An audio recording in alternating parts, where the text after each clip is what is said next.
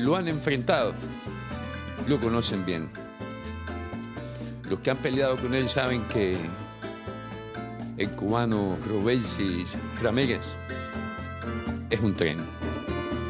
Enfoque y determinación lo han llevado a ganar peleas importantes, tanto en el profesional como en el amateur. Robesi, por ejemplo, le ganó a uno de los principales boxeadores del mundo en estos momentos en su división, I watch it all the Shakur time. Stevenson. I still watch it to this day. He beat by split decision by this much. Pero fue su pelea como debut profesional donde encontró Robesi Ramírez su primera derrota. Y no fue fácil. Don Gonzalez just beat Basie Ramirez. Tonight, he got beat by a professional fighter. Pero Robesi no se rindió. Como buen guerrero que es, desde niño en Cuba, se puso sus botas y se apretó sus guantes. A nadie le gusta perder y menos en la, en la primera pelea. Creo que va a ser un golpe fuerte para mi carrera, pero esto nos enseña a prepararnos más y salir a trabajar más. Robesi, el 3. Ahora junto a Ismael Salas, Gana Robesi Ramírez. Robesi se dispone a hacer historia en el boxeo cubano, como siempre tuvo que ser. Ya en Cuba no me quedaba mucho que hacer, que acá tengo una nueva carrera por comenzar y poder ser campeón mundial. De Guantánamo, Ismael Salas, de Cienfuegos, Robesi, junto hacen un equipo que va a forjar el nuevo rumbo del boxeo cubano en el boxeo profesional fuera de Cuba. El cubano quiere hacer historia y lo va a lograr. Mi propósito siempre va a ser ayudar a mi niña y mis padres, mi hermana, son mi, mi prioridad. Hoy, en vivo con Willy Suárez en boxeo cubano, Robesi, el tren Ramírez. Bienvenidos, campeón. Qué, qué orgullo para mí tenerte aquí. No, gracias a ti por la, por la invitación y, y nada, eh, estaba mirando ese video. güey. Ese, ese video tengo que decir de que fue parte de algo que hizo Tap Rank. Yo solamente eh, hice unos cambios en español para que, la, para que todo, porque la gente que nos sigue a nosotros habla más español Claro, claro. y, y tuviera la oportunidad de verte. Voy a empezar con una pregunta que yo me imagino te han hecho antes. Eh, yo, nunca te- yo nunca he escuchado lo que tú has dicho al respecto. ¿Es verdad que en Cuba te hicieron removerte un tatuaje de los Juegos Olímpicos? Sí, sí, sí, tengo, la, tengo las pruebas. ¿Quién, ¿Quién en el equipo nacional te dijo que hicieras algo como eso? Eh, empezando por el comisionado Alberto Puy de la Vaca. Eh, primero, vaya, no quiero Sí, sí, sí. decir palabras que no van y, y más que estamos en vivo, pero él fue el primero que, que no tuvo el valor de él de frente a frente a la cara decirme lo que me lo quitara. Empecé empezando por él, siguiendo por Rolando Cebar, que es el otro que tampoco tuvo valor. Simplemente mandaron a, a Raúl, que era mi entrenador, Raúl Fernández, que hablara conmigo, pero no fue algo que hablaron conmigo de a buena. O sea, fue un ultimátum, te lo quitan, no bolseas más. Y gracias a Raúl y al psicólogo del equipo nacional, que es mi amigo en lo personal, eh, fue el que habló conmigo porque yo dije, no, eso es algo significativo para mí, es algo bien grande, yo no tengo un tatuaje de presidio, yo no tengo un tatuaje... Sí, el algo de las Olimpiadas. entonces, ya por una ley ridícula, como muchas y todas las que salen en Cuba, que puso, si no me equivoco, creo que fue Guardo Santiago cuando fue comisionado, sabe Dios en qué año, no te puedo decir, eh, que los boxeadores no podían tener tatuajes y así se ha quedado, así se ha mantenido. Y yo, de fresco, como me he caracterizado siempre, me lo hice. De rebelde. Era, ajá, de rebelde, era mi tercer tatuaje, no era ni mi primero. Y Ese fue el que les molestó. lo que más me duele es que ellos lo sabían.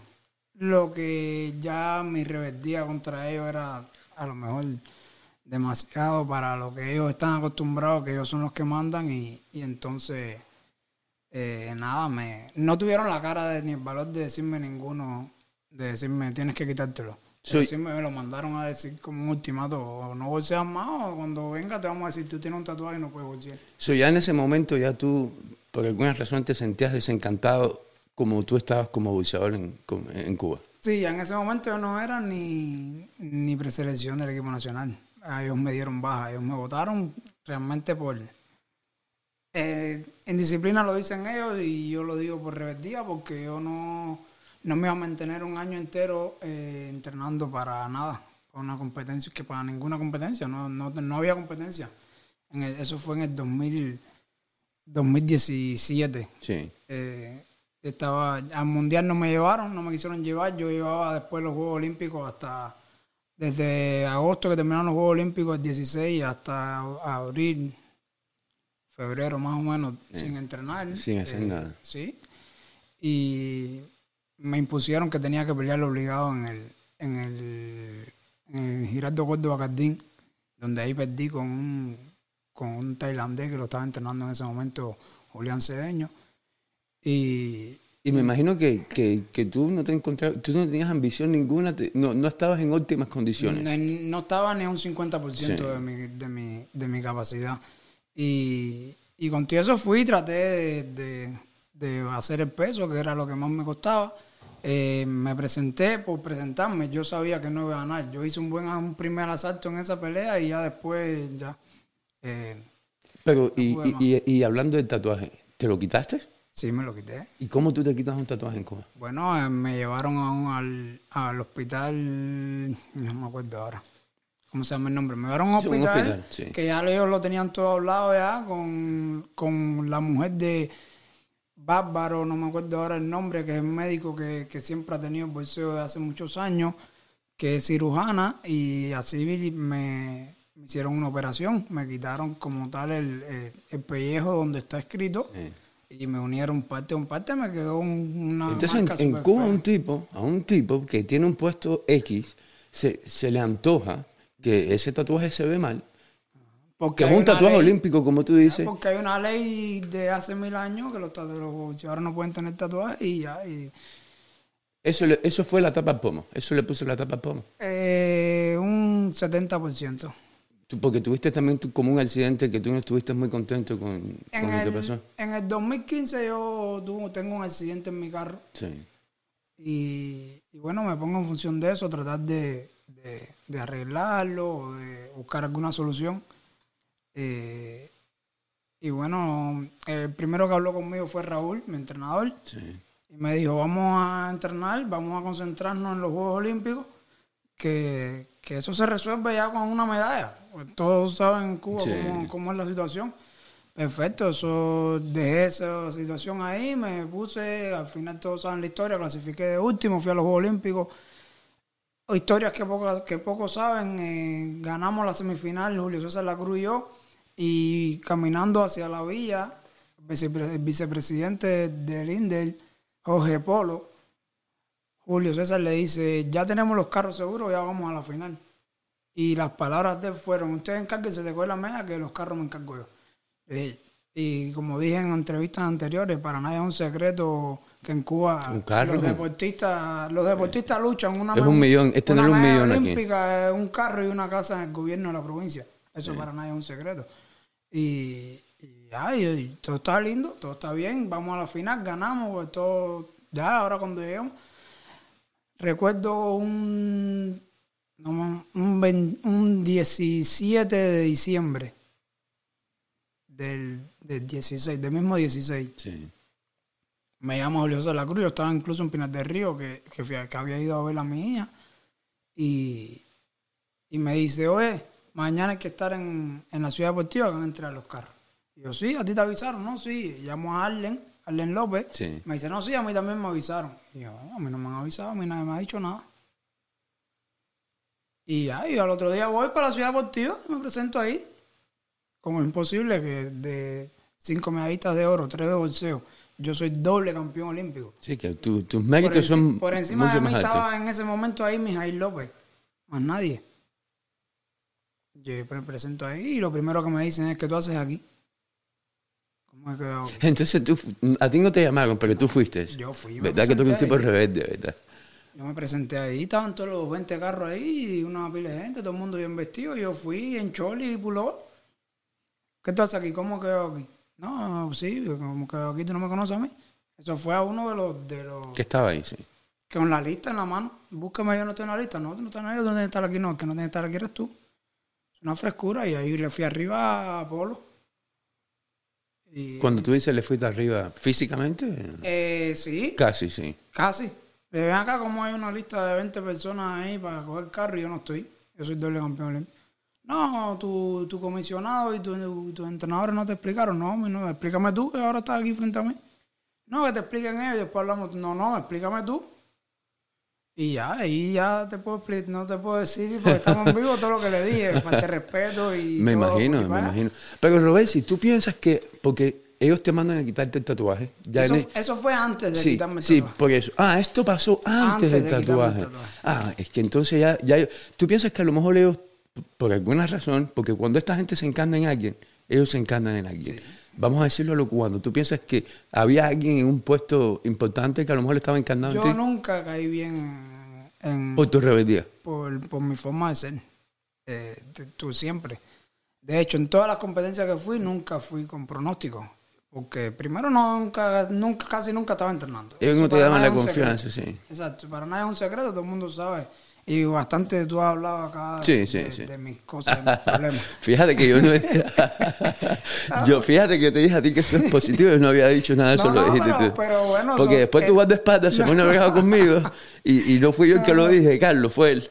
No, pero es una realidad. Sí, estamos, estamos conversando y, y, y quién mejor que tú, que has llevado el boxeo cubano, tanto profesional como amateur, ha hablado y, y eso pasó en tiempos anteriores. Entonces, cuando yo, yo me acuerdo que yo pongo un video de ti haciendo lo que hacen todos los jóvenes cubanos, que no está mal hecho.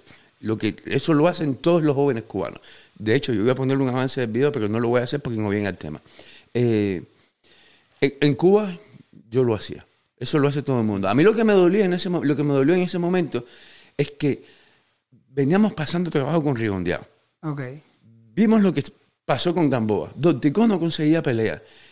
Y la esperanza de todo el mundo eras tú. Y aunque tú pienses que nadie sabía lo que tú estabas tramando, lamentablemente, el bolseo es bien chiquito y todo el mundo sabe mucho de lo que estaba pasando. Yo, a lo mejor no sabía con certeza, pero tenía más o menos una idea, porque tengo amigos que, después vamos a hablar de eso. eh, yo decía, Robert, si tiene planes de venir para acá. Mm, No planes, pero habían posibilidades.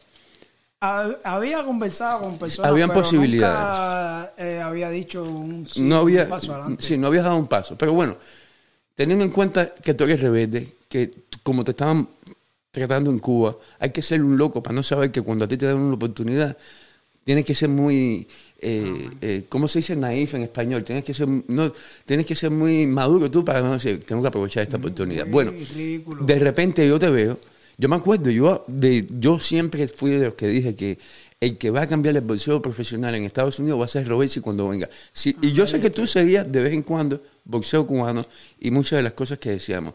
Y de repente yo te veo en un parque rodeado de amigotes, porque a lo mejor algunos son amigos, pero la mayoría son amigotes. Eh, en ese momento los que estábamos ahí éramos siete personas, algo así. Tengo la foto, tengo Sí. la foto. Ah, ¿la- la Y- tienes ahí contigo? Sí, tengo la foto, tengo y tengo un grupo con ellos que hablo Ah, todos sí, los días. qué así que bueno. son realmente- Entonces son amigos. Sí, sí, sí. Bueno, yo les pido disculpas a ellos por asumir lo, lo- lo incorrecto. Pero lo que yo digo es que si tú estás castigado, si tu oportunidad de ser boxeador profesional y darnos a los fans, que tú no nos debes nada a mí, tú no me debes nada a mí ni a ningún fan, porque tu familia sí, y, y- y a lo que tú has hecho en el boxeo amateur también se lo debías. Y yo te veo tomando con... Ellos pueden tomar y emborracharse, a mí no me importa. Pero tú como boxeador profesional, que estamos a punto de ir a una Olimpiada, que yo sé que tú no ibas, no, no ibas a ser parte de absolutamente nada porque no estabas, estabas ya en problemas ya. Eso fue, no, eso fue después Antes, de la Olimpiada. fue después de la Olimpiada. Pero estabas con problemas en el equipo nacional. Mm, si más no recuerdo, ya me habían dado baja. Ya te habían dado baja. Bueno, yo te veo tomando y yo digo, le dan de baja no por, por nada, le dan de baja por estar haciendo precisamente esto. Tú- pero el punto es que... eh, año. El punto es que, de cierta forma, tú entiendes por qué yo pongo ese video. es tu trabajo. Sí, pero yo, yo lo, te voy a decir la verdad, porque hay veces yo, yo le he pedido disculpas a Aaron su carrera, yo le he pedido disculpas a mucha gente porque yo no soy perfecto y, y yo me tomo a veces atribuciones que a mí no me corresponden. Pero como tú dices, Es tu tra- es yo tengo que hablar- yo decía, si yo, si yo no le digo a la gente para que Robesi ponga atención de que este muchacho es joven, tiene talento, puede ser el que cambie todo en el boxeo profesional y está haciendo esto, ¿qué va a pasar cuando él llegue aquí? Porque hemos tenido boxeadores que han sido muy buenos y la mala vida y las malas decisiones lo han llevado a que no han terminado como debían haber terminado. A ver, yo, lo que, ¿qué pasa? Eh, uno, uno va madurando y uno va creciendo. Sí. Y, y he aprendido que, que este es tu trabajo, como es el de Anderson, como El es de el de, Ebro, el de Ebro. Beto, el de Exacto. Y como es el de el mismo Alessandro Taola, que habla de política y habla de chisme de los artistas. Es su trabajo. Sí. Eh, el que se moleste tiene doble problema. En aquel momento me molesté porque no tenía la mentalidad que tengo ahora. Y yo dije, no, pero si yo hago, como he dicho siempre, lo que yo quiera, tomo con mi dinero, no le presto nada a nadie, pero uno va entendiendo que, que, que tiene fan, tiene gente atrás de la carrera de uno y tiene que, que no es que uno no lo haga porque somos Sí. seres humanos, pero tampoco hacerlo público. Sí. Y, y eso en aquel momento no lo pensaba así. Tú no lo entendías. Eh, Yo decía, no, eh, eh, no, a nadie le importa. Te y dijo, cosas así. te dijo que me invitó a fajar y todo. Me dijo, cuando te vea. Por eso dije, coño, vino con un guardaespaldas y cuando No, yo no, veo a no, Carlos no. bajarse el carro y veo con un tipo fuerte, dije, coño, a- acabó, ya me, me embarqué.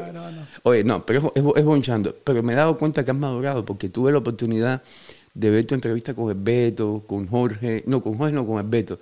Y, y dijiste algo de la prensa, hablaste positivamente de la importancia de mantenerse al tanto y, y- y has madurado muchísimo. Yo no, yo estoy abierto a todo tipo de entrevistas y a toda prensa que quiera hablar conmigo. Yo eh, no sé cómo. Bueno, a mí, cómo- a mí me diste tremenda vuelta.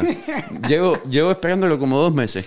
No, pero ¿qué pasa? No sé cómo, cómo se manejan y cómo piensan los demás, Sí. eh, pues, los demás boxeadores, pero la prensa ayuda mucho. Te puede destruir también cuando hace las cosas mal, pero, Sí. pero mientras tú hagas las cosas bien, no tienes por qué huirle, no tienes por qué eh, esconderte. ¿Dónde, ¿Cuándo comienza ese cambio en ti? Porque desde que, desde tu, desde que tú debu- debutaste, y vamos a hablar de eso en un momentico, pero desde que tú debu- debutaste y te preguntaron, yo pensé, wow, vamos a ver qué pasa ahora. Pero tú sí lo manejaste muy bien. Eh, mm, no sé, te puedo decir que el nacimiento de mi gemela, que me, me, me, me enfoqué en, en, en que ellas estuvieran bien, en todos esos, esos primeros meses de ellas, de, tú sabes, crecimiento, llegaron al año, y, y no me dio chance a, a pensar en otras cosas y a, a ir a la calle a, a tomar, para nada es un secreto que... Sí. Y, y entonces me- ¿Todavía te gusta un poquitico? Sí, yo En no Cuba- me escondo, no en- me escondo para decirlo, sí, sí. Es en, algo. en Cuba, bueno, en mis tiempos, eras chispetrín.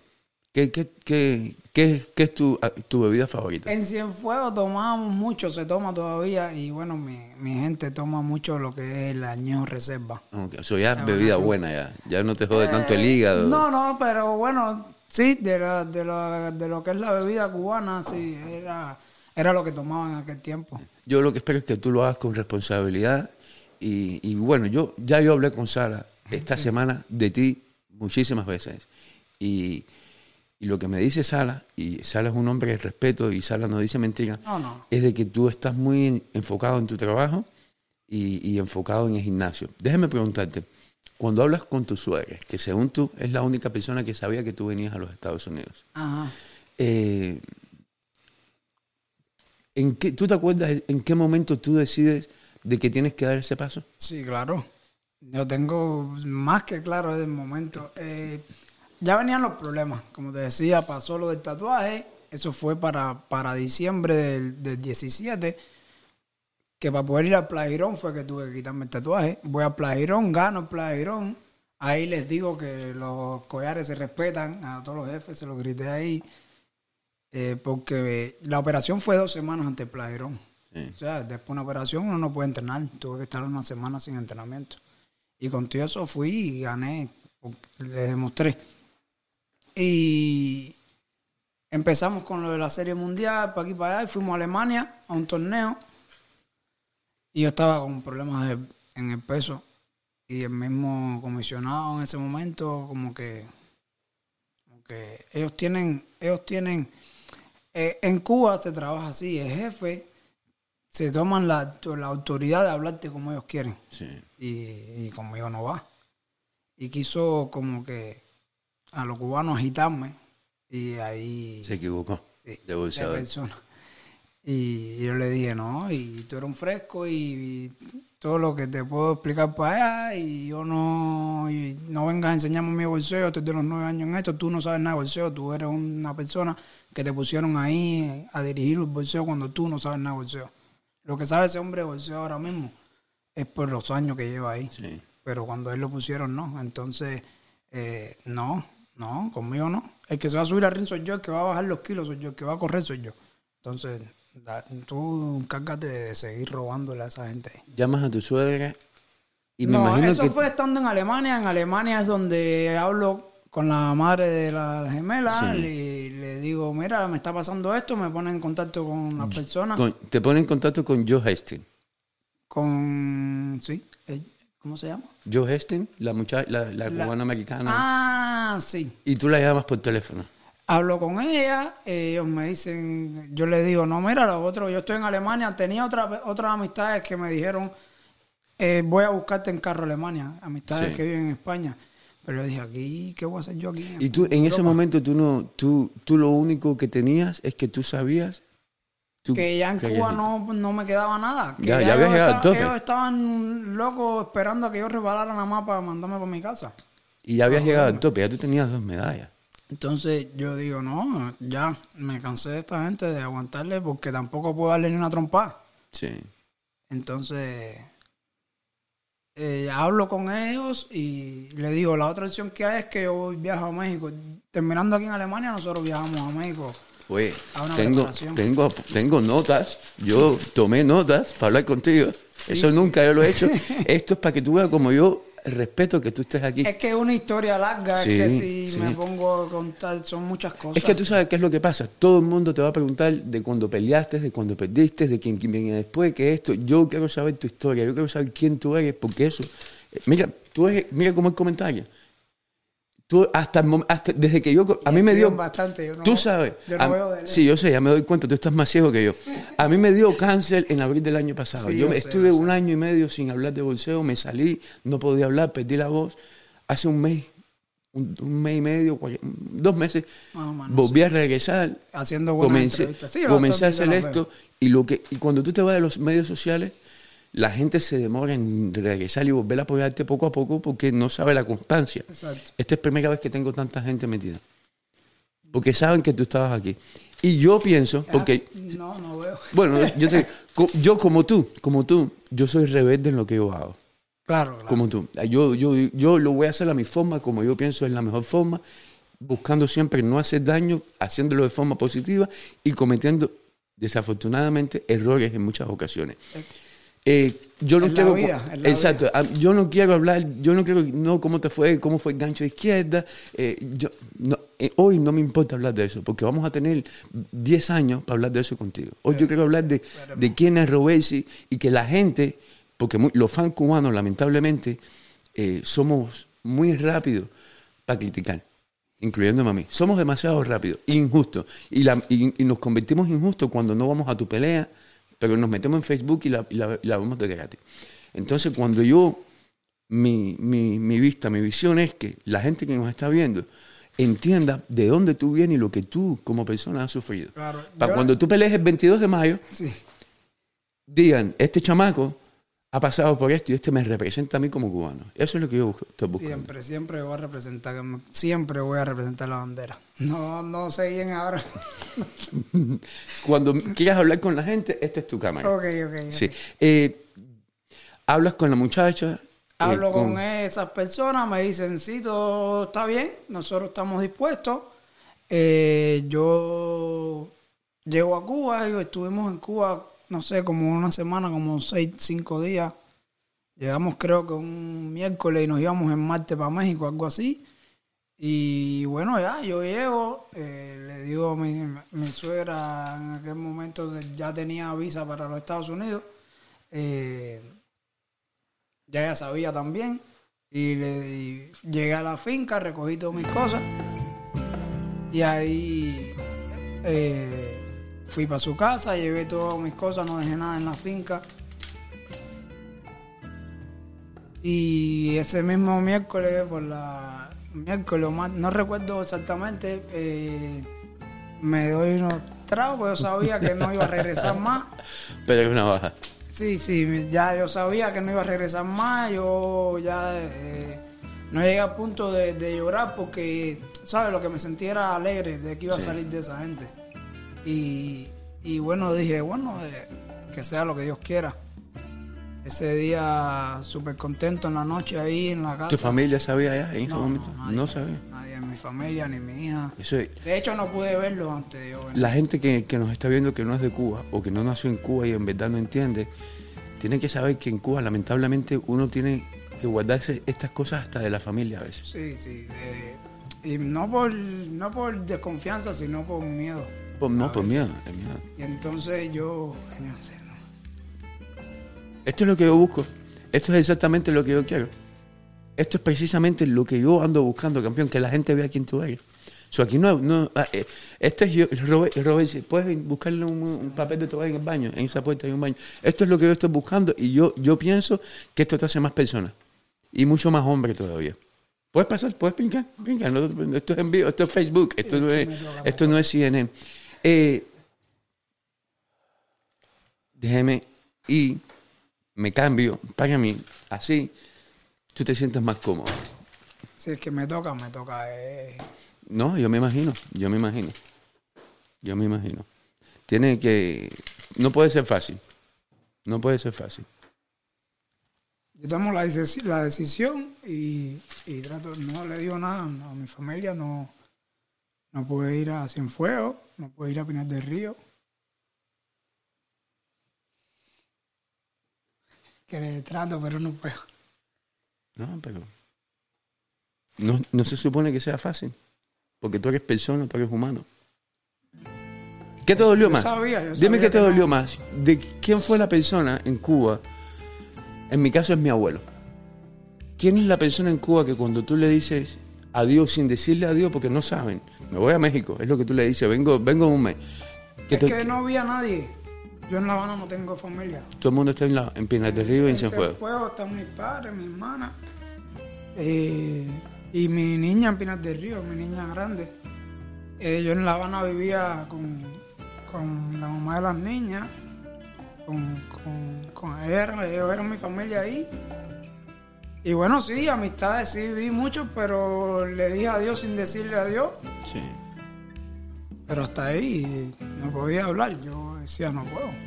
¿Te pensaste en algún momento como lo pensé yo y como lo hemos pensado muchos cubanos?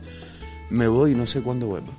Sí, claro. En tu caso peor, porque tú eres es lo- deportista. Es lo, primero que uno piensa. Yo, lo- lo- mis palabras eran esas. eh, yo no regreso más. No sé qué se carga el comunismo ese. Entonces, yo dije, no. Le dije a mi- bueno, ya mi suegra sabía. Esa noche yo, de lo más contento ahí en la casa. Y hasta que fui para el aeropuerto, en el aeropuerto me conecté, hice lo que tenía que hacer, tirarle fotos, pasaporte, cosas así que eran importantes. Y hasta que salimos para México, estando en México, entrené el primer día, algo así, el segundo. Y, y, ya, y- y ellos fueron a buscarme, unas personas, y, y no me vieron más. Ellos no me vieron más. De hecho, nadie más me vio nada. Yo quité redes sociales, quité todo por un tiempo. Te perdiste, yo sé. Porque Sí. yo, te, yo te estaba siguiendo los pasos.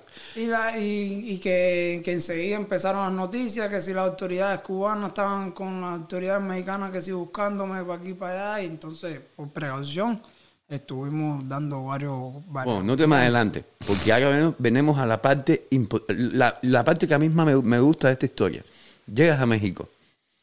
¿Cómo tú reconoces a Billy Henderson cuando ese hombre llega al hotel a buscarte? No, no estábamos en un hotel, estábamos, estábamos en una casa. Ajá. Estábamos en una casa. Para que la gente nos entienda. Esto no me lo dice Robes, a lo mejor él no quiere compartir esa parte de la historia, pero eh, déjame ponerme solo para que, para que tomes agua eh, tranquilo. Esto es lo que pasa.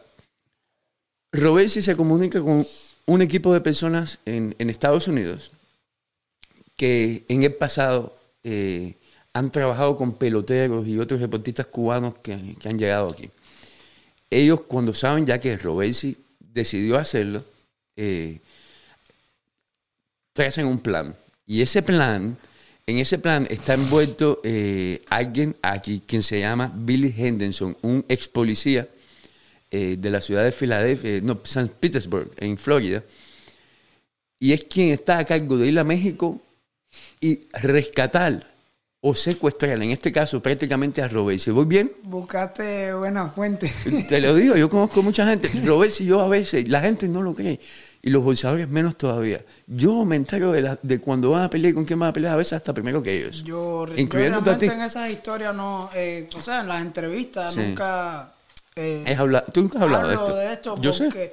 no por Y yo, no porque no sea nada, sino porque realmente se ve feo que yo mencione nombres Por que- supuesto, que por al supuesto. final Tú no- uno- en- ellos no saben, yo realmente ya no tengo nada en contacto que ver con ellos, sí. Pero pero tampoco tengo por qué tirarlos a la borda. Por supuesto, por que- supuesto. Pero, pero la parte, no me menciones a nadie. A mí lo que me, me, me llama la atención es ese momento que tú vives. ¿Cómo tú sabes que es, que ese, que es ese hombre que te va a buscar? No, yo sabía qué carro era. Ah, ok. Yo estoy en. Nosotros estábamos en una casa. Sí. eh, me dicen, vamos a pasar por frente de la casa, asómate por la ventana. Para que veas el carro. Pasan, me saludan. Y ya yo. Ya sé cuál es el carro. Esto Eh, es Double Seven, esto es una película de acción. Sí, sí, no, no. Esto, esto fue, eso fue bien. Bajo a almorzar, estaba el mundial de fútbol andando. eh, todo el mundo con el lío de fútbol, almorzamos el equipo completo. Y todo el mundo para sus cuartos a ver un partido, no me recuerdo ni de qué países. ¿Quién, vive- ¿Quién estaba durmiendo contigo en ese momento en tu cuarto? Yo dormía con Andy, Andy Cruz. Andy Cruz. Y Andy estaba mirando muñequitos. No le diga, no diga que estaba ju- no sé, jugando, viendo. Andy es un, es un, un muchacho. es un Y muchacho. más en ese momento. sí. No, y, y aparte, él, tenga la edad que tenga, su personalidad es de muchacho. Él, Muchacho él- jovial. él- sí, él siempre está o jodiendo, dando chucho o, Sí. o, o un entretenido. Él Qué buen bolsador es también. Sí, muy, muy bueno. Mejor, mejor que hay ahora mismo, para mí. Sí, cuando tú te fuiste, él se convierte en. Ya, no, en ya, ya, el- ya él estaba por encima de mí. En ese momento, ¿tú Sí, ya, ya él estaba a un nivel que, que no perdía con nadie en el mundo. Bueno, para no desviarnos, porque a mí me encantaría hablar de Andy Cruz por cinco horas contigo en el futuro. Cuando te recogen, te montas en el carro. eh, todo el mundo sube para los cuartos a ver, yo cojo la mochila, he hecho dos o tres cosas mías, así importantes, no sé, las prendas, cosas así. Y, y bajo, pongo la mochila en la puerta, me bajo, va- miro en la escalera que no hubiera nadie abajo en, la, en lo que era el comedor y eso de la casa donde estábamos. Al ver que no había nadie, cogí la mochila de nuevo, salí por la puerta como, como, si nada. Sí. Y doblé la esquina y estaba el carro parqueado, abrí la puerta y me monté. Ya cuando iba, cuando doblo, trato de apurarme más y el que estaba manejando me dice como que me calmara para que no se viera mal. Y, yo- y entonces yo trato de calmarme, camino un poco rápido. Entonces, yo veo que me hacen así por el cristal y yo trato de aflojar un poco. Y ya me monto en el carro y arrancamos carretera. Y, y pasaron por puntos de control militar. y- por varios. tú, en algún momento tú te sentiste. Porque esto no es lo mismo un cubanito que viene de Cuba y, y quiere llegar a Estados Unidos. A nadie le importa. ¿quién- a lo mejor no tiene ni familia. Pero tú siendo el doble campeón olímpico, los ojos están en ti. Y, No, yo sabía que en cuanto se iban a dar cuenta iban a, a pegar el grito en el cielo. y tú sentiste en algún momento temor. Desde que me monté me cambié de ropa, apagué el teléfono, boté el chip, eh, me puse gorra, me puse gafas y todo era como una película. Eh, llegaba a los puntos de control y yo no tenía documentos. Eh, llegaban los retenes militares y yo tenía que quedarme ahí tranquilito y hacerme, o hacerme el dormido. Hacerte dormir. Y, y Baba, que estaba manejando, tú no me lo estás diciendo, lo estoy diciendo yo. ¿Quién? Eh, eh, eh, Bill, Bill, o Billy. Eh, bueno, eh, ok, es, es afroamericano. Sí, es decir, que no son, que se nota que, que no son ni. Que para la policía, en ese Sí, caso los militares, llaman la más de atención. vacaciones. Sí. No sé, yo no, no sé ni cómo. Así, sé Lleg- que, que paramos. Llegas a. México. Llegamos al DF. Me imagino que estando en México, para ti, ya tú te sientes tremendo alivio. Un poco más tranquilo, pero, pero igual ya ahí empiezan las noticias. Cuando ya llegamos a México ya estaban las noticias ya que, que se había quedado por, todo, por todas las redes. Eh, y realmente me sentía más tranquilo, porque dije, ya no me van a... Ya Mira, sí, se sentía tranquilo. Mira esa foto. Eso fue en México DF. Mm, Sí, sí, ya sí. esa fue... Cambiándote el pelo, de, de- de- pa- cambiándote el pelo para rubio. sí, sí. Ah, estás viendo Eso que fue el DF ya después. estás viendo que yo hice mi tarea. Yo- Pero, ¿y- ¿de dónde? Estás viendo que yo, que yo sí hice mi tarea, men. A mí, te estoy diciendo, men. Wow. Te estoy diciendo, yo vine, yo quería que tú vinieras aquí a hacer algo serio. Esa foto, mm, es que no, no sé cómo. ya ahí nos me cambié, me puse rubio completo, eh, siempre andaba con gafas, Sí. siempre andaba con, con gente alrededor para no hacerme notar. Sí. Y, y- y Tú lo único que pensabas en este momento es llegar a Estados Unidos. realmente pensaba en estar bien, Sí. en que no fuera a tener problemas, en que no me no tener que, que virar de nuevo para Cuba, Sí. porque sabía que era. Sí, lo peor, lo peor que podía pasar. Ya yo, ya yo me sentía tranquilo en el sentido de que ya había salido de ellos.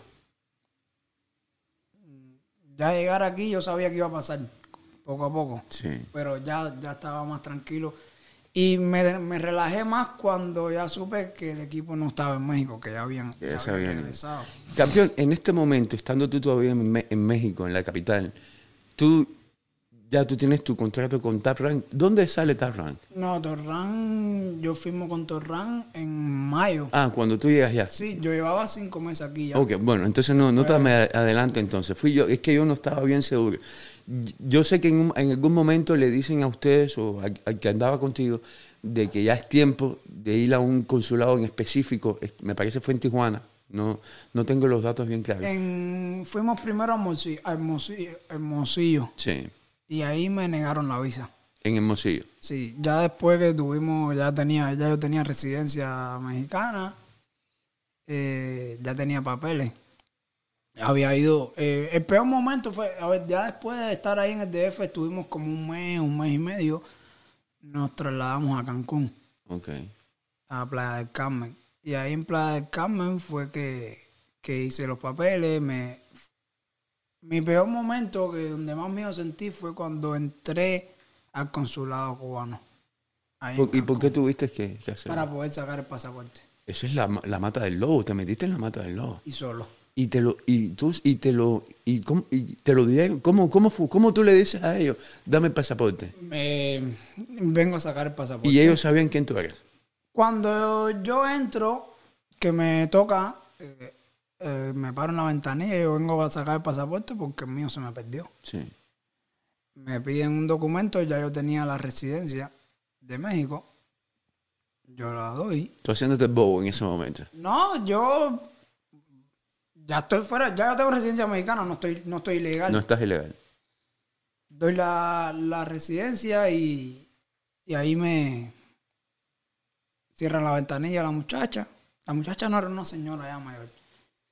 Y cuando la vuelvo a abrir me dice, ¿dónde está tu pasaporte? Le dije, ya le dije que se me perdió. ¿Cómo se te perdió? Eh, ¿Por qué la pregunta? ¿Tú eres deportista? Yo dije, ya aquí se jodió todo. Sí. Y te hacía falta el pasaporte. Sí, no, no es que, pero yo pensé, yo dije, me dejan trancado aquí mismo. Porque para salir la puerta te la tienen que abrir ellos Sí. por dentro. Sí. No, y ellos tienen agentes de la seguridad ahí. Eh, yo le dije, sí. Y tú desertaste, sí, ya, ¿qué voy a hacer? En ese momento, como decimos los cubanos, se me pusieron aquí, pero Sí. tengo que tirar para adelante, sí. Y cuando me fui, se me cayó la mochila y ahí estaba el pasaporte y me tuve que ir y lo dejé, se me perdió. Ah, ok. Ah, pero tú ibas ahora para, para la... Eran los panamericanos, creo, los centroamericanos de Lima. Sí, pero me, me quedé. Ok. Cerró la ventanilla de nuevo, yo me siento, cojo el teléfono, escribo para afuera. Le digo, el primer movimiento que vean allá afuera, vengan a abrir la puerta, porque cuando, cuando tú vas a un consulado, tú tocas el timbre y te dicen, ¿qué quieres? Vengo a hacer pasaporte. Sí, la y seguridad. ellos te abren. Ellos te abren, sí. O sea, tú tocas y di que vas a entrar. No, ellos te hubieran podido dejar ahí. Tú tocas y di que vas a entrar, que yo nada más que vea que abra esa puerta, yo salgo desprendido. Sí.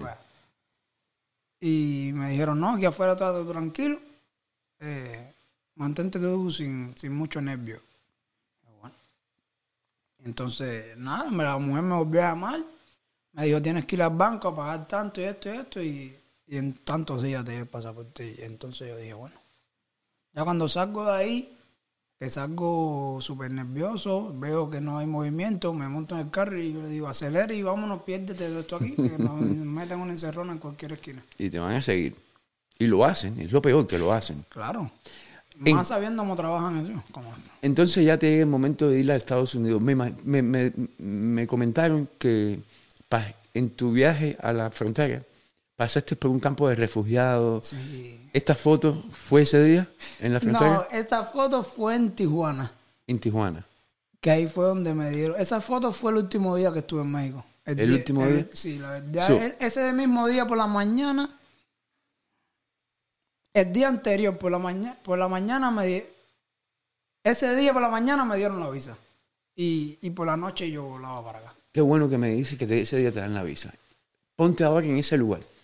Te dan la visa, le estás diciendo a Dios donde te trataron muy bien, donde me imagino tienes muchos buenos recuerdos, a pesar de, de los del susto y todas esas cosas, pero ya vas a llegar a donde tú sabes tenías que llegar.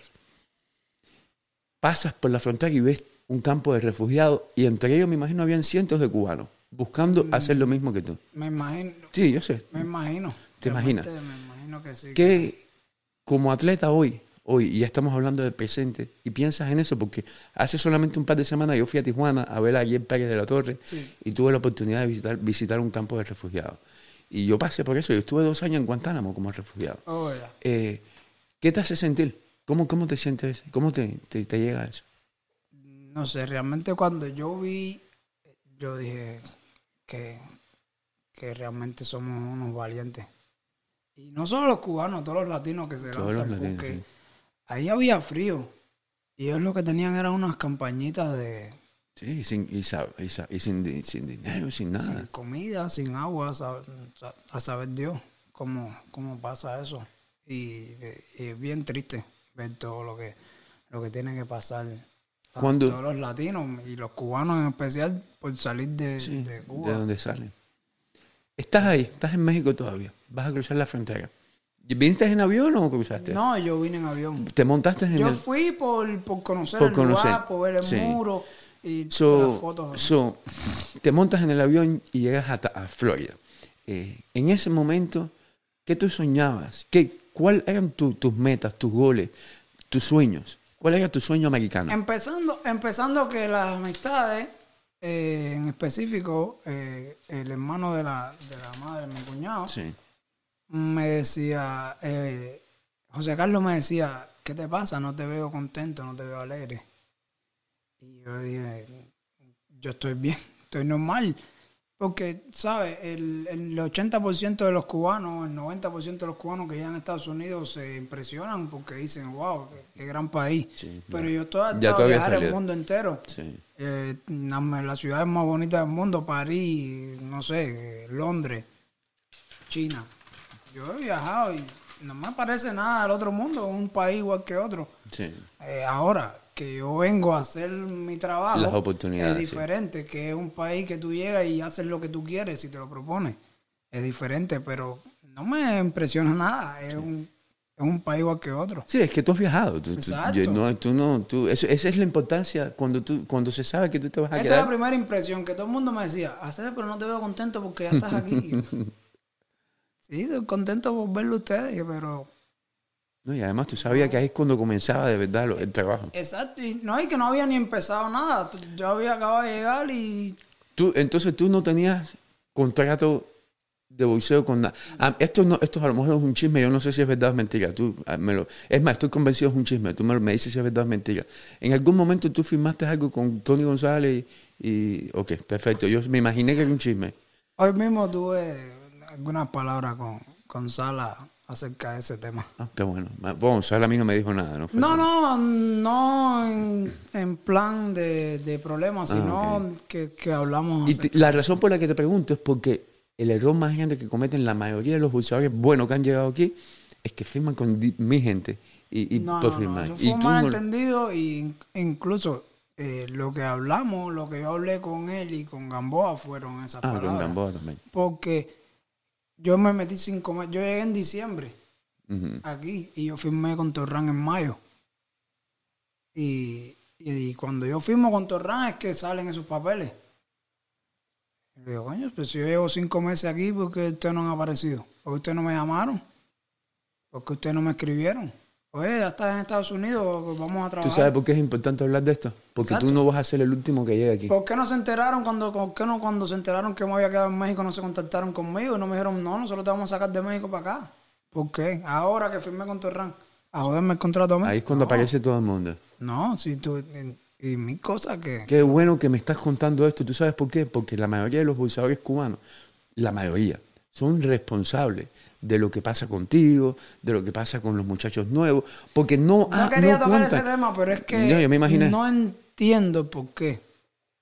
¿Por qué Porque ahora tú, ayudar, porque ahora, porque ahora es billete, porque Ah, ahora es pero, billete. pero, pero gánate tu billete tú. No quieres Exacto, joder a no. los muchachitos nuevos. 100% de acuerdo contigo, pero ojalá que todos tuvieran el valor que tienes tú de decirlo. Yo a mí, a, a mí nadie me puede decir. Yo sé. No, es que tú te estás luchando, pero cambiando el tema, porque de todos modos eso... No, yo digo lo que creo y lo que me pasó a mí. Eh, pues, y, perfecto. y como dice, ojalá los muchachos nuevos que vengan no caigan en lo mismo. pero si tú, no, si tú y los que como tú han pasado por cosas así no lo dicen, no sa Robesi, campeón, perdón, mm, campeón, tú eres campeón. No, no, Robesi. me gusta campeón. más, no, me gusta más Robesi. No. bueno. Eh, no, la amistad es, el que está viendo va a decir, me van a decir unas cuantas cosas, porque no me gusta que me digan campeón. Bueno, Robe- Robesi. Eh, ¿Tú sabes con cuántos muchachitos nuevos, a- Liván Navarro, por ejemplo, eh, llegó con muchísimo talento, un tipo que se faja, que, que tiene que gustar, pero comete el, el error de, de los que vinieron antes que él, porque los que vienen antes de él, lamentablemente es una mala eh, cosa que hacen los cubanos. En vez de darle la luz y Sí, decirle haz jodí. esto, haz aquello, lo invitan a que hagan lo mismo Ah, que si yo hicieron me jodí que se jode también. Exactamente. ¿Por qué? Eh, ¿Por qué? Bueno, yo pues, te iba a preguntar a ti, ¿por qué? Pero no, no. ¿En qué momento firmas con Tap Rank? ¿En qué momento tú hablas por primera vez con Bob Arum? Eh, no, realmente con él fue ese día 25 ¿El de mismo mayo. día? Sí, sí. Eh, ya habían mandado los papeles, la compañía tiene mucha gente que trabajan, ya habíamos analizado el contrato y, y bueno, eh, Yo conozco a Bob Arum personalmente y, y hablo con él bastante seguido. De hecho, tengo hasta su número. Eh, y, y a mucha gente en Rank de, de la jerarquía. Hay algo que yo sé de Bob Arum. Cuando Bob Arum habla con un cubano, lo primero que hace es mencionar a Gamboya, Redondeado y sus malas experiencias es que yo con él no, no hablé... de negocio. No te lo mencionó, no te dijo, me vas No, a hacer lo que mismo no que hablamos de negocio, solo hablamos felicidades por llegar a la compañía y por firmar con nosotros y yo gracias a ustedes por darme la oportunidad y punto. ¿Y te sentiste bien firmando con ellos? Es que Tú no sabías, tú no... no... realmente eh, era el equipo que tenía. Ok. El equipo que tenía, en- eh, excluyendo a, a, a que era entrena- a quien me, que me entrenaba. Sí. Eh, no, no, no hicieron, no hicieron, no hicieron el trabajo que tenían que que hacer. tenían que hacer. Es que la inexperiencia, más que todo. Yo no pienso que es porque, porque tenían en mente hacer algo malo, es que es la inexperiencia. Es mi opinión, mi opinión, mi opinión. Te quedan como dos o tres años con Tap Rank. Sí, eh, dependiendo cómo avance todo. Cómo avancen las cosas. ¿Estás contento con lo que has alcanzado hasta el momento? Hasta ahora va bien. eh, después de la derrota, de, para nada es un secreto, de, todo, mundo, todo se, se frena, las expectativas cambian. Y, y como te digo, el equipo que tenía tampoco... Bueno, déjame decirte que yo hablé con una de las personas más importantes de Tap hace dos días. Cuando el día que tú me confirmaste. Y, y una persona en, en la que yo tengo plena confianza, porque nunca me ha, me, ha, me ha dado, tú sabes, cuando me dice las cosas porque es lo que piensa. Y ellos me dijeron de que, bueno, yo te iba, a, te iba a preguntar esto después. Ellos me dijeron, el año que viene, si, si todo le sale bien, el año, el año que viene vemos a Robesi, a Ramírez, No, vamos avanzando. como nosotros soñábamos verlo. Vamos avanzando, Pero realmente... no, no, no, no, no me, no, no me dejes desviarte, no me dejes desviarte. ¿Cuándo tú decides mudarte a Florida y empezar a entrenar con Sala? ¿Y quién decide eso? A ver, cuando pasa lo de la derrota, Sí. eh, nos dimos cuenta de que de que había que hacer algún cambio, había Sí. que hacer algo. Eh, algo estuvo mal. Y, y no fue la parte táctica porque sabíamos cómo pelearle. Eh, a ver, todo el mundo vio la, la revancha. Y esa era la estrategia, más ninguna. Hacerlo fallar, un tipo más bajito que yo, y contraatacar, que me caracterizo por, por contraatacar bastante bien. Sí. Y una pelea que también fue bien corta, cuatro saltos. Eh, con el entrenador no, no tengo problema, real- simplemente que, que creo que es un entrenador muy bueno para, para, para principiantes, Sí. para los que vienen empezando. Ya tú venías hecho ya. Que lo, que lo, lo enseña bien, eh, buen entrenador sí, sí. eh, para iniciar, pero yo necesitaba algo grande, algo que realmente me dijera, no, lo que hay que cambiar es esto y esto, y, y porque yo soy el que sé y llevo experiencia en esto. Y realmente en el gimnasio yo llegaba y yo decía, no, no, pero las cosas no se hacen así, se hacen así, porque llevo años. ¿Tú tienes experiencia? Y, me, y, y era, era prácticamente lo que yo decía. Y, y en aquel momento no me daba cuenta. Yo decía, no, yo estoy entrenando bien. Tenía un preparado físico muy bueno. Entonces dije, no, aquí pasó algo, hay que hacer un cambio. Hablo con Jordan Jugada, me reúno con él. Eh, y él me dice, no, tú tienes que irte para arriba con para Las Vegas con Sala. Entonces tenía dos opciones, o Sala para aquí para Las Vegas, o Peter en Miami. Y Miami no quería. La mejor decisión que tú has tomado en tu vida es no, No vivir quería, en Miami. Yo no quería porque no, no quería que si, tomé la decisión de dejar a mi familia, dejar a mi niña, dejar todo atrás por un futuro mejor, no voy a caer en lo mismo. Y Miami me encanta. Pero tú te das cuenta como ya tú, tú piensas diferente, tú te das cuenta. Estamos hablando que tú lo que llevabas en Estados Unidos era un año y pico, Cuando, cuando en, vine, en ese momento. no llegaba al año. Y, y, y ya tú tenías claro de que Miami no era tu Es que opción. ya había ido a Miami varias veces. Sí. Eh, o sea, mis, ami- muchas amist- mis amistades como tal las tenía allá. Ya aquí llevo años, y voy para dos años viviendo aquí, sí, ya tengo amistades aquí. Y, y no, de hecho, cuando yo termino una pelea, voy para Miami. Yo siempre voy a Miami de vacaciones, pero de vacaciones. Entonces yo dije, no, no puedo caer, no. No, no, es que no, no sé, es otro mundo, es otra, otro país, es otra vida que hay que crear nueva. Y entonces yo dije, no, voy a probar. Voy para, para Las Vegas con Sala, voy a prepararme eh, para, para la pelea, para la próxima pelea con él. Y ahí veo cómo, cómo está todo, cómo sale. Sí. Y así pasó, vine, hicimos la preparación, hicimos el campo, eh, fuimos a la pelea y decidí quedarme. Yo no fui más a Florida nada más que a, a buscar la mudanza. Sí, ya. De hecho, antes de la pelea, pasó la pelea y viré para aquí, para Las Vegas, en vez de decirle a la compañía que me llevaran para Florida, viré para aquí, busqué un apartamento, una renta, y ahí me quedé en- con las niñas, en el colchón inflable ahí hasta que llegara la mudanza. ¿Y estás contento en Las Vegas? Sí, súper feliz de haber tomado esa decisión de haber venido para acá. Dame brevemente, describe, lo- de, la, de la mejor forma que tú puedas. Descríbeme cómo es un entrenamiento con Ismael Sala. Divertido. Eh, alegre eh, y sobre todo muy, muy instructivo. ¿Ha- ¿Has aprendido? Sí, no, Pero ¿cómo? Esto es lo que la gente no consigue. Alguien como yo que no sabe ni carajo de bolseo. Yo no consigo como un tipo que ha ganado dos medallas olímpicas. ¿Cuántas peleas en total tú tienes? Entre 450. 450 peleas. ¿Cómo coño Ismael Sala le puede enseñar algo a un tipo que ha tenido 500 peleas? Es que son, son bolseos diferentes. Eh, acá las peleas son más largas.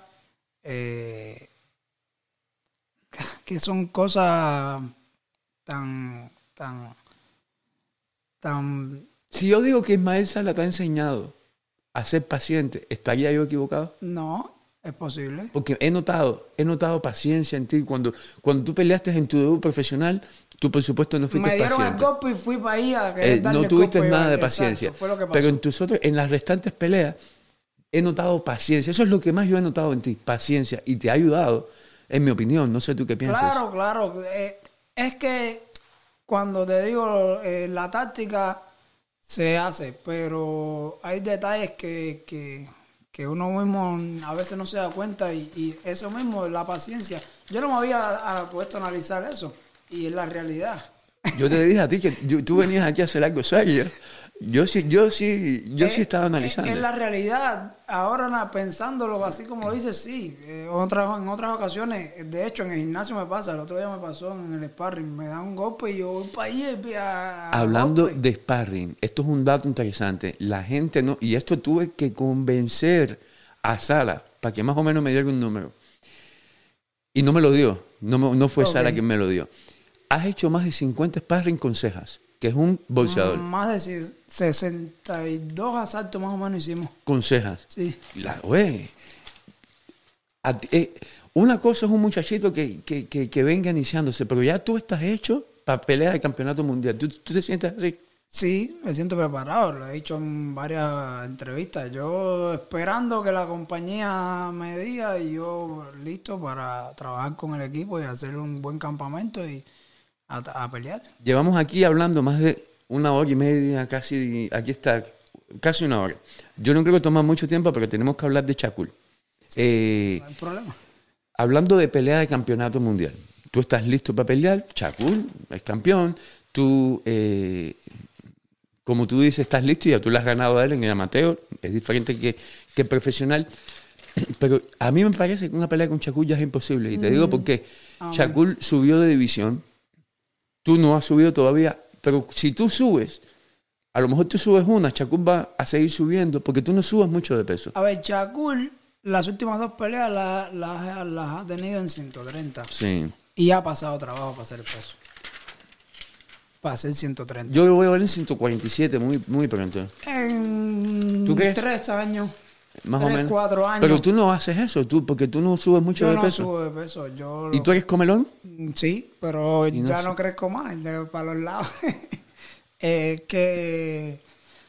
mm, a, a ver, realmente antes comía más que ahora. Ahora no soy de, de, de comer tanto. ¿Tú eres disciplinado en la física? No, En la física tampoco. en, en- en nada. Esta, coño, es que Carlos no tiene micrófono, no le di el micrófono, pero ¿cómo coño tú te levantas a correr por la mañana si a ti te- tú eres dormilón? me levantan.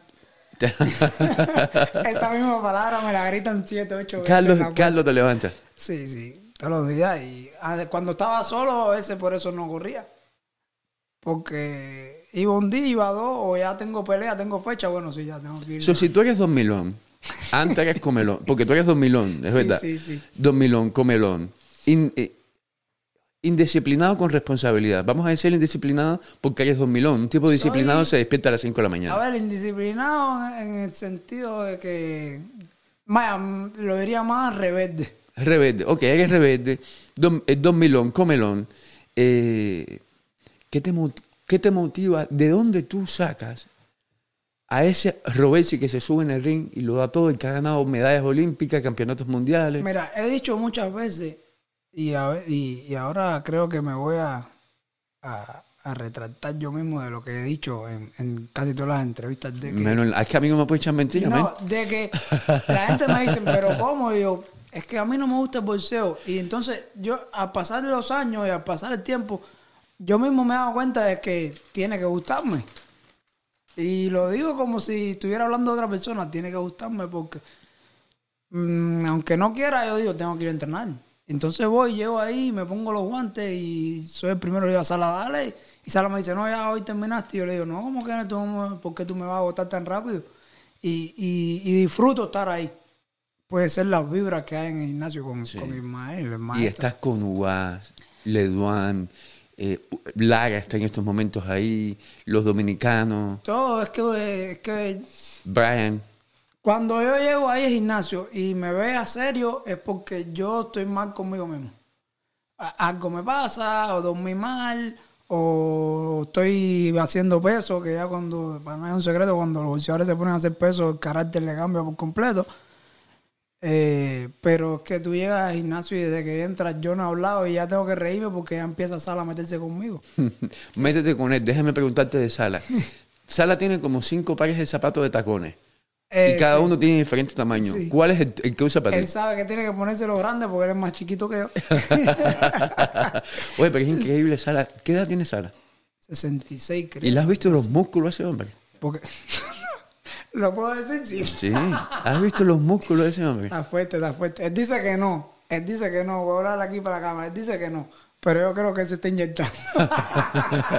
es que está fuerte, man. Sí, está es que fuerte. son muchos sólido. años, muchos yo no sé cómo yo me atreví en su momento a buscar pleito con Sala. es que, es que él, él, eh, aparte que se cuida mucho, Sí. eh, es constantemente haciendo ejercicio el, con el ustedes. trabajo. Yo estuve ahí hace un par de días, igual estaba metiendo unos ganchos Sí, que, sí, se- que, que Sara se lo sentía. Y eso es jugar, tú, Lara, todos los que están ahí, todos los que están mismo ahí. George Joy, ese grandón cuando que tira el, el inglés. Eh, y él le da mascotas a esos grandes, a todo el mundo. eh, eh.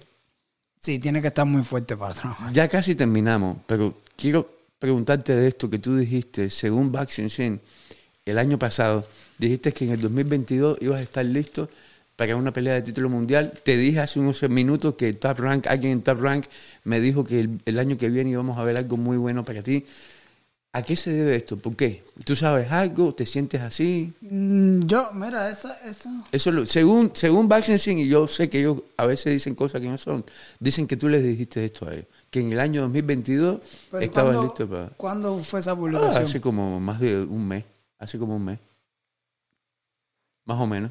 Yo no he hablado con nadie de No, pero bueno, es bueno de todos modos. Eh, bueno, sí. eh, no le he dicho, pero, pero te lo digo a ti ahora aquí. eh, yo estoy listo. Siempre lo he dicho.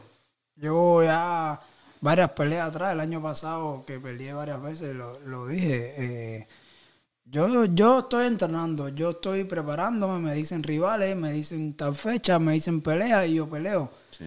Ahora me dicen, vas a pelear por campeonato mundial con fulano de tal, tal fecha y yo le voy a decir que sí siempre. Y si es un campeonato mundial, los 10 primeros de tu división, que yo no entiendo cómo tú eres, en- según ellos, tú eres el número 45. Yo no entiendo eso. Pero según ellos, es Navarrete, Russell Jr., Galahad, Santa Cruz, que me, me encantaría que fuera ahí. Santa Cruz está en 130 ya, no sé por qué todavía Lo- lo y, tienen todavía ahí. lo, y todavía lo tienen ahí. Sube el chino, Mauricio Lara, que es muy bueno ese mexicano, Warrington, Dab Bo, es inglés me parece, Eduardo Ramírez y Magdaleno. Me gusta esa pelea con Magdaleno también.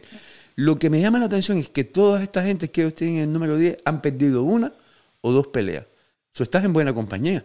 ¿Por qué Robesi es el número 45 con el aval que tú tienes? A pesar de que hay que entender, porque, porque tampoco puedo ser muy, muy, muy suave contigo, tengo que hablar Ajá. como es, Claro. que tú estás comenzando y Exacto. tú nada más tienes unas seis peleas con, con una perdida, Ajá. pero seis peleas nada más. Siete peleas. Puedes dar mucho más, siete peleas, puedes dar mucho más, pero tienes necesitas un par de peleas más en tu Yo realmente récord. no sé cómo se trabaja los récords, las, las organizaciones, cómo trabajan. Eh, son, son solamente siete peleas. Sí. Eh, a lo mejor la calidad del rival.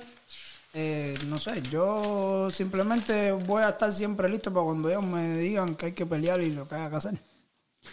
¿Quién es tu boxeador amateur favorito de todos los tiempos? Amateur. Es que hoy mismo me dijeron, no repitas eso, pero es que lo tengo que decir cuando me hacen estas preguntas. Mm, No soy seguidor del boxeo. Pero me acabas de decir hace dos minutos que eso, que, que, te, que sí te gusta. Eh, disfrutarlo yo. Estando Ver en Cuba. Ver las peleas de los cubanos. ver Estando la- en Cuba. Las grandes peleas, pero de sentarme a ve- ver peleas de, de mi división. Sí. Pero estando en Cuba, yo no sé, era, era un ídolo. Tenemos. Ídolo- no, no, no, ídolo eh, eh, Riondeado y, y Quindelán, que eran... ¿Tú piensas que, que los fans, el boxeo, ha sido injusto con Rigondeado? ¿Qué te puedo decir? Eh, la gente juzga lo que ve Sí. y uno no puede fajarse con eso. Y mientras más mejor tú luzcas, mejor van a hablar de ti. Si luces más, van a hablar mal. Oye, que no lo. Yo le busco, yo busco la forma de metérmela por algún lado, pero vino preparado Robesi también. No, es que es la realidad. Sí. Eh, Riondeado es tremendo boxeador. Riondeado es un, un maestro de esta arte. Esto Sí. es un arte y él es un... ¿Qué te puedo decir? Todo, todo lo mejor para él. Sí. Pero si a los fans no les gusta, en, el bolse- en este bolseo, yo no te puedo decir, no, sí han sido injustos, porque eh, lo que él ha demostrado y lo que los fans creen. El día que yo lo haga mal, van a hablar más de mí. Entonces, no estoy diciendo que él lo haya hecho mal, pero a la, la, a la fanaticada no le gusta. Entonces, eso, eso ya dependería de él, no de lo que yo diga. Ahora sí, ya casi, casi acabamos, pero déjame preguntarte, de, de todos los boxeadores que te, mencioné ese- en ese ranking, ¿tú boxeas con el que te pongan? Con todos. ¿No hay alguien específico que tú tienes en mente que te gustaría nada? Todo, todo. Es que, es que me, veo peleas de él y digo, pero si yo lo peleo con esa gente, fácil. En- en- hablando a los cubanos, yo miro así, yo. Entonces, que se dice, pero no es fácil, es que son dos asaltos, son boxeadores distintos, Sí. diferentes, eh, difer- diferentes formas de pelea, pero yo digo, yo estoy preparado para pelear con todos ellos. Y estas son rápidas. Gamboa, Colbert, ¿quién gana? Mm, No sé, no conozco a Colbert. Mm, Ok. Eh, Pacquiao, Crawford. Me voy por más por paqueado. Es porque me gusta a mí. Aparte del bolseo. Canelo, Saunders. Canelo. Rigo, Casimero. El filipino. Me voy con Rigo. Te vas con Rigo. Eh, campeón, ¿quién es el mejor boxeador libre por libre en el momento? Aparte de ti. Te puedo decir que, que no me gusta en lo personal, pero ahora está muy bien y se está vendiendo bien, que es Teofimo López. Teófimo López, la verdad que, que lo está haciendo muy bien. Está aquí y, y tiene a un cubano en su Sí, equipo, Jorge. Rubio. Qué bueno, me, me pone muy contento eso. Eh, para mí ahora mismo está, está muy bien, muy bien. Eh, no es de mi gusto en lo personal, pero está muy bien. ¿Y por qué no es de tu gusto? ¿A qué? No sé, cosas de... Te cae mal. Tienes ganas de meterle un avión. Ah, ok. ok. No tanto él. ¿Cómo que como cosas del pasado? Porque me estás metiendo ya. Tú mismo, tú mismo te. Eh, cosas que, que pasaron en el pasado que... Ah, que- ok. No, ok. Cosas que, que, que no- no ven al tema. Exacto, entonces eh, él como boxeador magnífico, Sí. magnífico y, y bueno... Lo ¿Te sorprendió demostró. que le ganó a Lomachenko? Sí, no, de hecho, yo creo, bueno, ya viendo la pelea dos y tres veces que la he visto, digo, bueno, sí, él desde el principio salió a trabajar, salió a buscar la pelea, Lomachenko esperó un poquito mucho más para subir, pero Sigue me- siendo Lomachenko, en tu Sí, opinión, vamos. uno de los mejores libre por libre de boxeo. Igual que yo. Yo, no, yo perdí una pelea, pero yo no le quito. Para mí es una eminencia en el No, boxeo. mejor. Campeón, Mejor. algo que te gustaría decirle a la gente y ya vas a hacer tú solo en cámara, eh, por favor, y que te sigan en los medios sociales, muy importante. Ok, eh, bueno, decirle nada, que lo que hemos hablado aquí con Willy es que, eh, que Robesi, bueno, yo voy a seguir representando siempre la bandera cubana, eh, dando lo mejor de mí arriba del ring como siempre lo he hecho. Nunca van a ver a Robesi aflojar frente a ningún rival. Y nada, en las redes sociales, Instagram, Robesi Ramírez Oficial. Y en la página de Facebook, Robesi el Tren Ramírez, que ahí es donde voy a estar siempre poniendo todos los detalles de mi preparación, de, mi, de mis peleas eh, y, dar las noticias de, de las fechas y rivales, que siempre se me adelantan, pero hasta que no sea Y a ti no te gusta eso, a ti, a ti no, te gusta que se te adelante. Me molesta. eh. Yo sé, me he Yo dado- miro y digo, ¿pero por qué? Me, Me- me he dado levanto y cuenta. me escriben, oye, esto. Tú sabes no que yo tengo, yo tengo un amigo y esto yo no, no le pedí permiso a él para comentarlo ni nada. Pero te lo voy a decir porque así como mismo yo creo que la gente eh, sepa quién tú eres y aprecie lo que tú tienes para ofrecer. También me gustaría de que los bolseadores, en este caso tú, pero no solo tú, todos, supera lo difícil que es hacer lo que gente como yo hacemos, que lo hacemos de gratis. Claro, claro. No, yo no trabajo para ESPN ni para Nuevo Herald. A mí no me paga nada. no, trabajas yo, para yo lo trabajo para Exacto. mí. Eh, hay, hay un muchacho que nos ayuda muchísimo en la página y ayuda a todo el mundo, no solamente a mí. Ayuda a, Hendens- a Anderson, ayuda a muchachos que trabajan con tus medios sociales de, de Argentina, eh, ayuda a todo el mundo. Se llama Iván, eh, Iván de Houston. Oh, Escalona. Escalona, Iván Escalona. Eh, Iván puso una noticia tuya hace unos meses y, y tú le dijiste, oye, coño, campeón, no pongas eso. Y la noticia era de verdad, tú sabes lo que hizo Iván, pero la razón por la que te hago esto, esto que es personal es para que tú sepas que a veces a nosotros no, y también nos creo duele. que se molestó. Si está en línea. eh, no, me llamó, perdón me llamó y me dijo que lo, que lo quitara de mi página y todo, que él, no iba a hacer más nada de bolseo Si porque le estás dolió. en el live, te pido disculpas porque no era mi intención eh, molestarte. Creo que te lo escribí por Qué bueno. privado y te pedí disculpas, pero la intención era esa. No, yo de sé, que- es que no te gusta, no te de gusta. ser yo quien diera la noticia cuando nadie sabía. En la Yuma eso está difícil, man. Sí, está bien. Pero uno va aprendiendo con los días, Con de los la tiempos, yo sé, experiencia. yo sé. Y, y te repito, disculpa si a eso fue lo que pasó. Sí. Y, Coño, y- y ¿qué- me di cuenta, qué- porque me ha pasado ya varias veces que antes de yo decir cualquier cosa, ya se sabe. Güey, déjame decirte de que yo lo decía antes, yo te respetaba muchísimo, te quería muchísimo, admiraba lo que tú has hecho y veía Gracias. con optimismo el día que tú llegaras aquí. Hoy que estamos hablando, eh, me doy cuenta que, que lo que yo sentía no era ni la mitad de lo que debía sentir.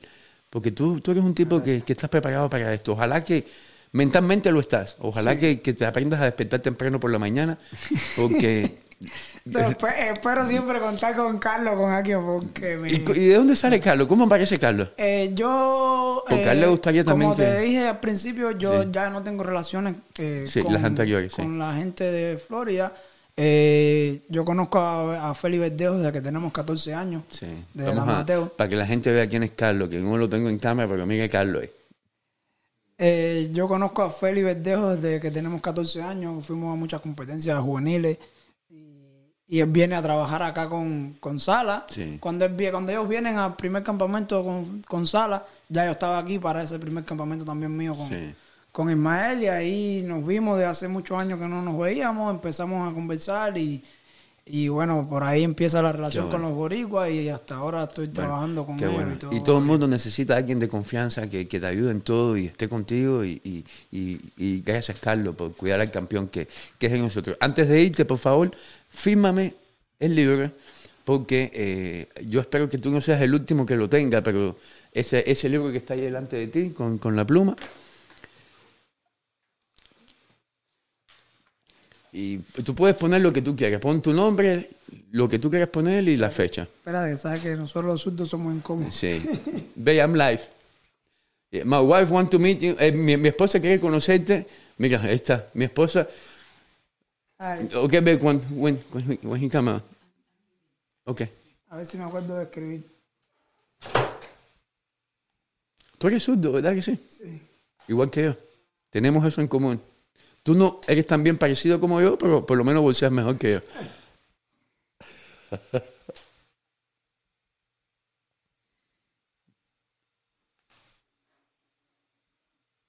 Hace mucho que no escribo.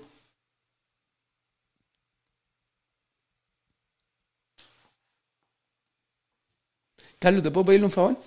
¿Puedes tomar un par de fotos de él haciendo eso? Normalmente es mi hija, la periodista, que, que me toma la foto.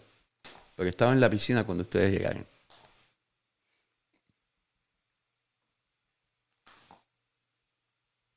Oye, ¿verdad que los surdos pasamos trabajo para escribir? Que no nos corre la mano. Ajá.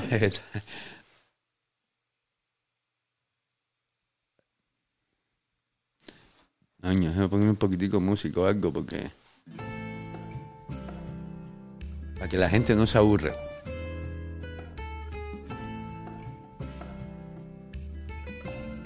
Es rápido para tirar golpes y para bolsear, pero para escribirle el hombre se demora. Hace mucho que no.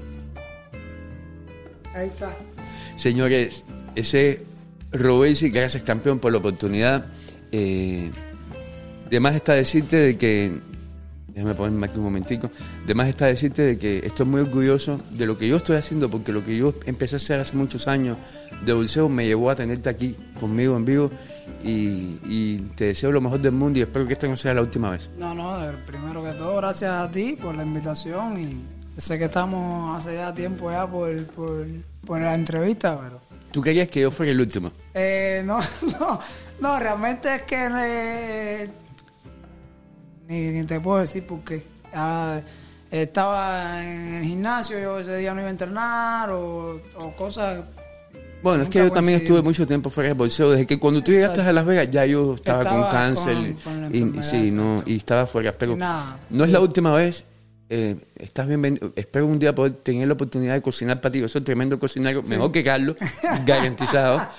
Y, y nos vemos pronto. Bueno, ya nada, decirte gracias por la, por la, por la entrevista, gracias por la invitación y, y que, que sigan viniendo boxeadores cubanos a hablar contigo, que ha sido una experiencia bien buena. No te, no, no, no te, te- te traté muy bien. No, todo estuvo bien. Yo, yo venía preparado para todo, pero todo estuvo bien. Un par de preguntas incómodas nada más, pero, No, pero, eso no fue nada. Es parte, es parte de, de lo que estamos haciendo.